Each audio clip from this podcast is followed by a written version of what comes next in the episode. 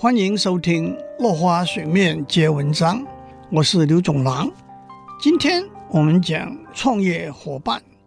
创业伙伴们按照比例共同拥有公司全部的资产。当若干个人结合为商业伙伴，有钱出钱，有力出力的集合资源，创办一家公司的时候，首先得决定这家公司的拥有权，就是把公司的所有权分成若干股份。股份通常会以股票来代表，让创业伙伴按照比例持有公司的股票。不过，许多年代问题，如公司的经营权、利润的分配。对公司商业行为和财务盈亏的法律责任，公司结束的时候的资产分配、拥有权的改变和转让等，并不一定纯粹按照持股比例来分配。原因在于股票可以分级，不同等级的股票对于公司决策有不同的投票权，而在股票市场上，不同级的股票则是分开买卖。原则上，买卖价格不同。举例来说，Google 公司的股票分成 A、B、C 三个等级，A 级一股一票，B 级一股十票，C 级一股零票。很明显，B 级股票大多由原来的创办人持有。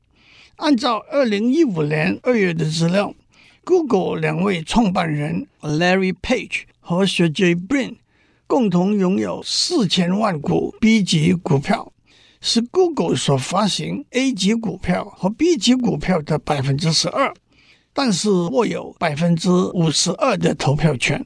换句话说，过半数的投票权让两位创办人能够主导公司的营运。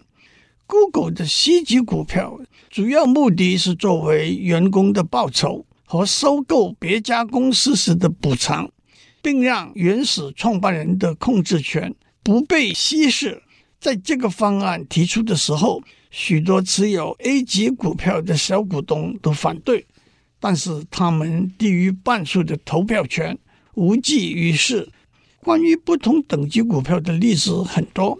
二零一四年九月，阿里巴巴在美国纽约证券交易所上市时，一共募集了两百五十亿美元。创下空前纪录。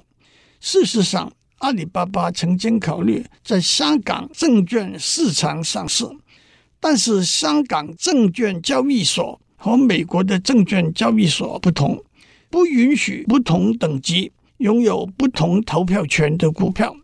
阿里巴巴的创办合伙人为了保持对公司的主导权，提出一个折中办法，董事会成员。由一个二十八位合伙人组成的委员会提名，这二十八人持有约百分之十三的股票，马云持有百分之七点四，已足以控制和主导公司的营运。但是香港证券交易所拒绝了。此外，有些公司会发行优先股，优先股没有投票权，但是对于公司的利润和结束后的财产分配。拥有优先权利。上面三个例子想要说明的是，不管公司用什么方式募集基金，都必须拿出拥有权的一部分作为交换。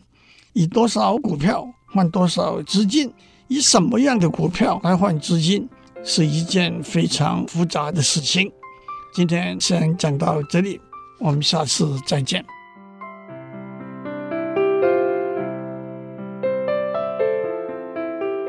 以上内容由台达电子文教基金会赞助播出。